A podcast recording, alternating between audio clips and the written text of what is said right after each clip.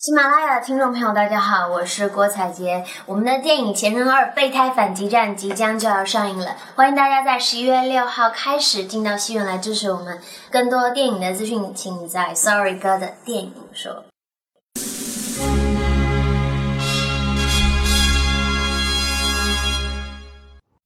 Hello，大家好，欢迎收听电影说，我依旧是 Sorry 哥说电影的电影说的主播，I'm sorry。那在节目的一开始呢，Sorry 哥要跟大家说的是，Sorry 哥又要给大家送福利啦。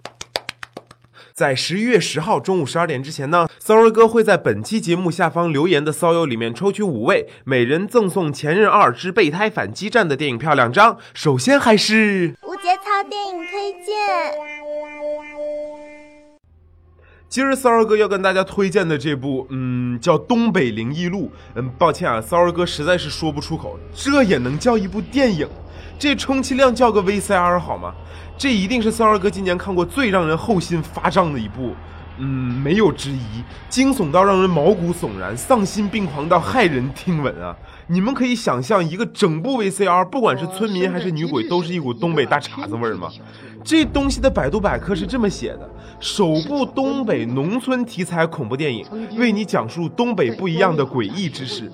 这个百科再次印证了一个真理啊！只要百度出现“首部叉叉之作”“史上第一次”等等这样的字眼，大家真的别去看，瞎了都没人赔你药费啊！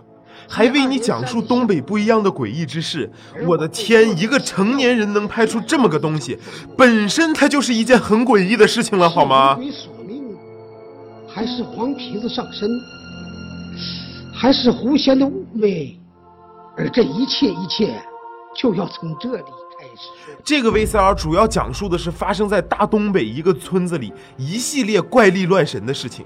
VCR 的男主人公，嗯，哎呀，算了，这个 VCR 真的，骚儿哥看了一个多小时也没搞懂男主人公到底是谁。VCR 一开始就是一个穿着军大衣的发福中年秃顶男在田埂里溜达，一低头捡到一本小册子，没错，真的是一个小册子，就是大街上发的那种无痛人流的小册子，包了牛皮纸的书皮，上面用毛笔写了几个字《东北灵异录》。紧接着，更恐怖的一幕出现了，画面上忽然出现了一首小诗。看到第二行，骚儿哥就崩溃了，他的前两行是这个样子的：东北对我意味着什么？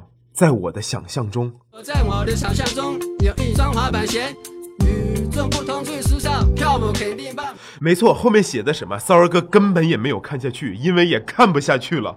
然后画面一转，故事开始了，在一个麻将馆里，几个大爷大妈交头接耳，然后被一个穿着草绿色呢子大衣的阿姨打断了。你们听说赵二胖多少中奖了？可别白活了，这几年挣了不少灭心的钱。这几年正找他呢。你们都停吧，肯定没做什么好事，现在来索命了。你们嘴咋那么碎呢？可能不能积点口德？早晚回去找你们去。喂。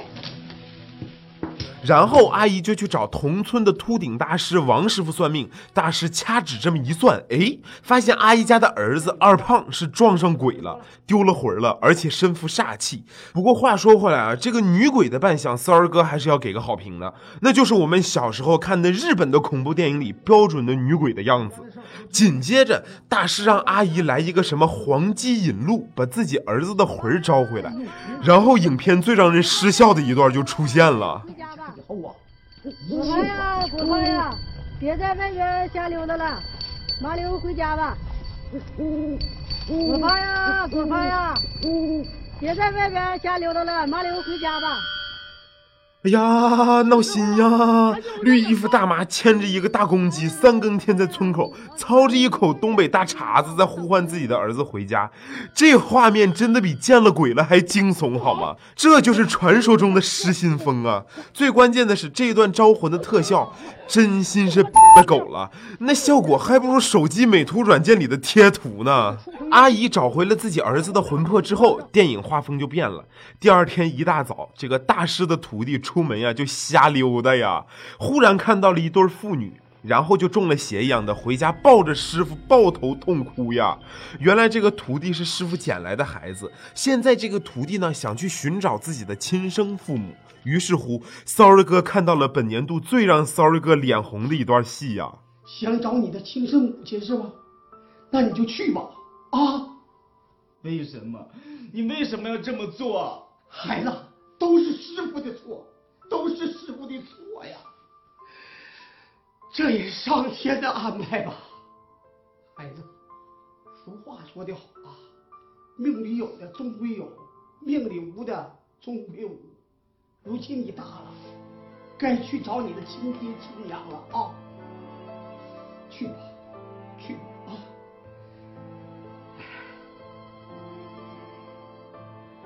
把这个拿着，拿着。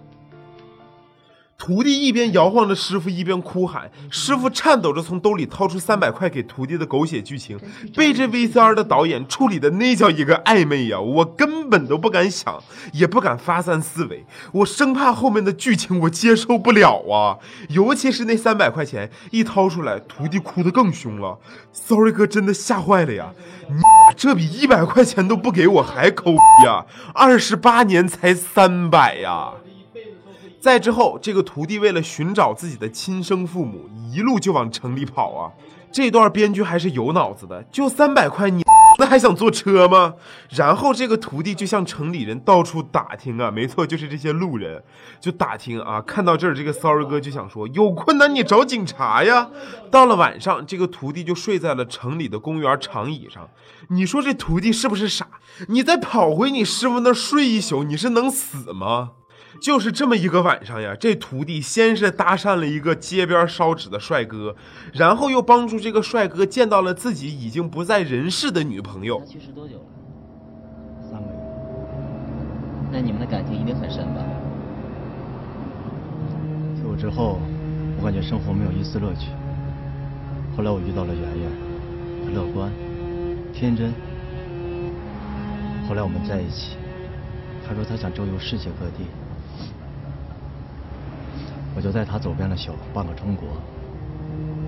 那一天，他哭着对我说：“他一定要嫁给我。”他不是应该哭着对你说童话里都是骗人的吗？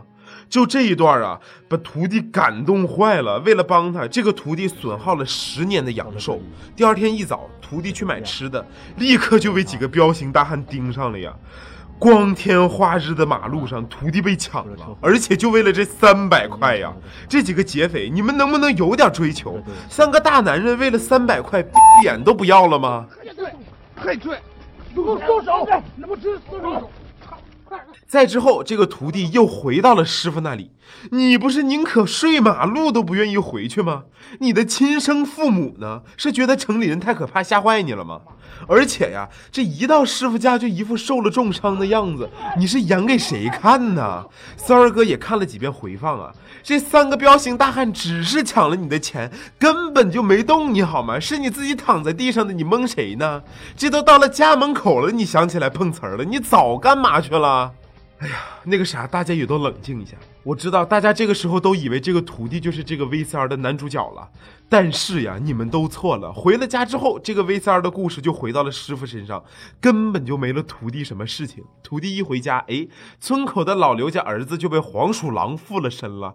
师傅过去两下子就搞定了。之后，整部 VCR 的重头戏来了，因为师徒二人是钉子户，你没听错，钉子户，所以全村人啊，因为这个师徒二人还有这个村东头的老马家而得。得不到土地赔偿款，于是这个村民们啊就决定去闹事，无意之中呢就冲撞了狐仙，于是狐仙把一屋子村民都给杀了。就这个狐仙出场的时候，那真心是。你先带李叔走，我还能和他们周旋一会儿。既然来了，怎么说走就走？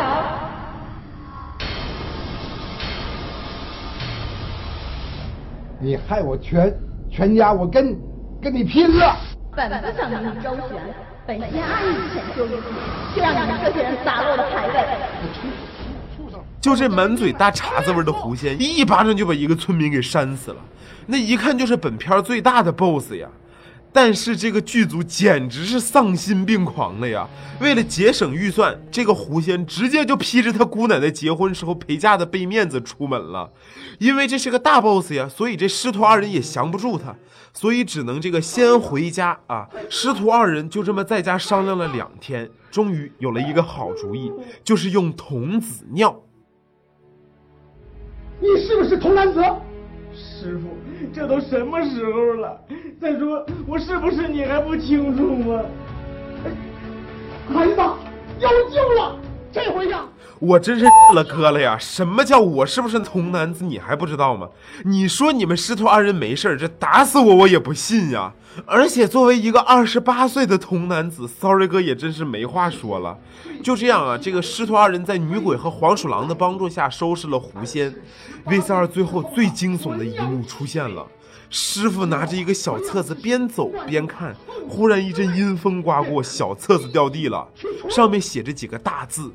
东北灵异录二，我靠，就这么个东西还他妈拍二呢？快拉倒吧你！最后三儿哥还要说两句，这整部 VCR 里演员的演技啊，那真当是演员像群演，群演像道具。尤其是最开始那个绿衣服大妈，不管是别人背地里说她坏话了，还是自己儿子中邪要死了，他都是一脸掩饰不住的微笑啊。你是咋呢？你也觉得这剧本挺可笑的是吧？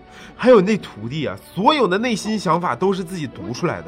内心戏要是都这么好拍，谁当的还找你呀？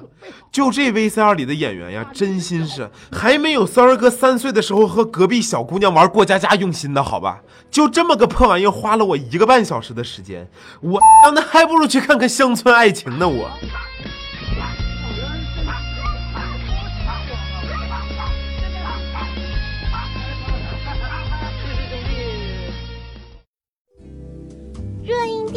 电影快讯：《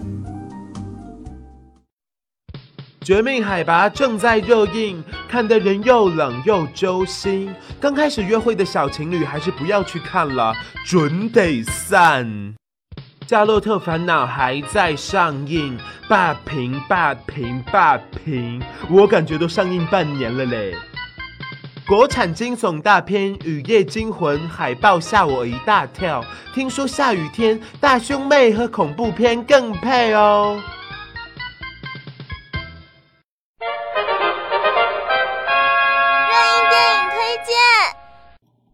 由郑恺、郭采洁、王传君主演的电影《前任二备胎攻略》十一月六号就要上映了。从充斥着荷尔蒙的预告片来看，喜欢郑恺的骚友们应该欢欣雀跃，很兴奋吧？还有郭采洁也换了发型，只有传君哥摘了眼镜之后，嗯，可能还要加把劲儿啊。最后，Sorry 哥想跟导演说两句：您什么时候拍个单身狗攻略呀？Sorry 哥肯定给你投资个五块钱的。由包贝尔主演的电影《我的青春期》将于十一月十一号上映。说起青春，我们一定会想到翘课、早恋、堕胎，但是 Sorry 哥一直是不认同的。你比如说 Sorry 哥的青春期呀、那就没有那么颓废，我们也就是抽烟、喝酒、打麻将而已呀。哎，想想青春，再想想现在的工资，那就先不说了，抓紧干活吧。听说淑女神又有新电影要上映了，名字叫《胜者为王》。我的天，把女神都剩下了，其他女性的骚友们，你们可要加把劲儿啊！喜马拉雅的听众朋友们，大家好，我是王成军，由我主演的电影《前任二之备胎反击战》马上就要上映了，欢迎大家在十一月六号到电影院来看看我们的电影。呃，更多的电影资讯就在 Sorry 哥的电影说。